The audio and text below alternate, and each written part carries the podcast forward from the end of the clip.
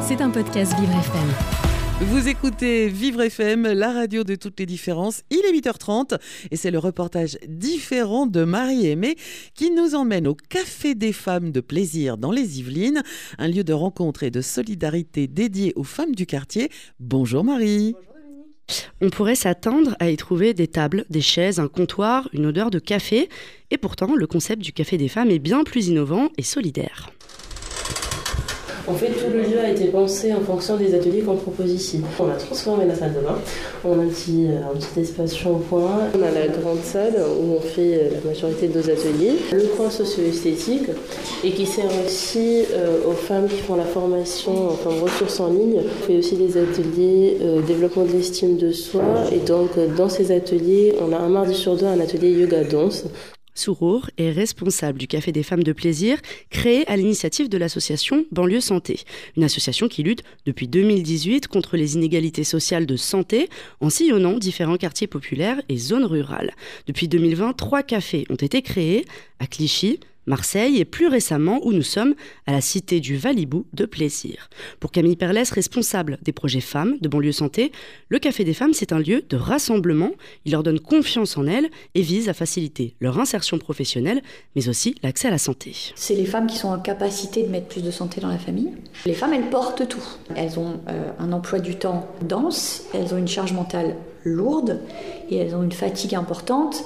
Et très souvent, ce qui est fou, c'est qu'à la fois, c'est elles qui sont les plus créatives, les plus persévérantes, courageuses, etc., pour trouver des solutions à tous les freins qui sont permanents dans la vie de cette famille. Et en même temps, ces femmes-là, elles ont très souvent aucune conscience de toutes les qualités qu'elles mettent en œuvre pour permettre à la famille de fonctionner correctement. Donc nous, on s'est dit, ces femmes-là, il faut qu'on leur propose un outil qui va leur permettre de prendre conscience de leur talent, de leur redonner de l'énergie et de leur permettre d'être encore plus efficaces pour mettre de la santé dans la famille. Aider les femmes à prendre en main leur santé pour l'association, ça passe par leur donner du temps, un temps durant lequel les femmes peuvent se retrouver et réfléchir à leurs envies à elles et à leurs talents. Sur le long terme, le café les aide à trouver des formations afin de faciliter leur insertion professionnelle, plus compliquée dans les quartiers populaires. Et pour cause, une femme sur deux est insérée professionnellement contre deux sur trois ailleurs.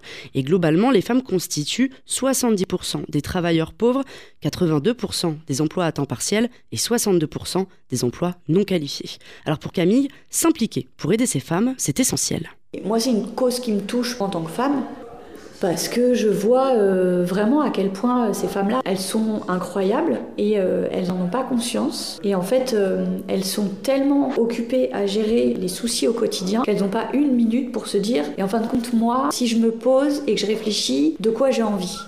Moi, ce qui m'anime, c'est de parer un peu à cette injustice-là qui fait que ces femmes, pour la plupart ultra talentueuses, pour mille raisons, elles n'ont pas accès à des projets qui leur ferait euh, s'épanouir et euh, mettre tout leur talent au service de quelque chose.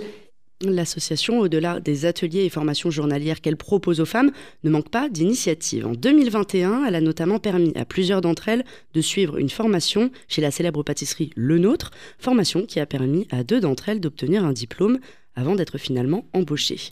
Camille affirme, les femmes du café ont parfois besoin d'un pont entre elles et l'entreprise, le café se positionnant comme un intermédiaire, une sorte de SAS. Mais l'association a également mis en place les femmes ressources, une formation entièrement axée sur leur santé. C'est que dans les quartiers populaires, par exemple, il y a un taux de dépistage de cancer qui n'est pas assez élevé. Il y a euh, des réflexes, euh, il y a des habitudes de vie euh, qui ne sont pas suffisamment connues. C'est un programme qui donne vraiment les données clés. Qu'est-ce que ça veut dire mieux manger? Mais de façon extrêmement réaliste. Mieux manger quand j'ai pas beaucoup de temps pour faire à manger, quand j'ai pas beaucoup de moyens. Les réductions des écrans, faire de la méditation, ça peut vous permettre aussi d'être en meilleure santé. Pour Banlieue Santé, des femmes plus outillées, plus formées et plus autonomes constituent des remparts contre les inégalités sociales de santé. Ici, les femmes des quartiers populaires, ces héroïnes du quotidien, ont enfin la reconnaissance qu'elles méritent. C'était un podcast Vivre FM. Si vous avez apprécié ce programme, n'hésitez pas à vous abonner.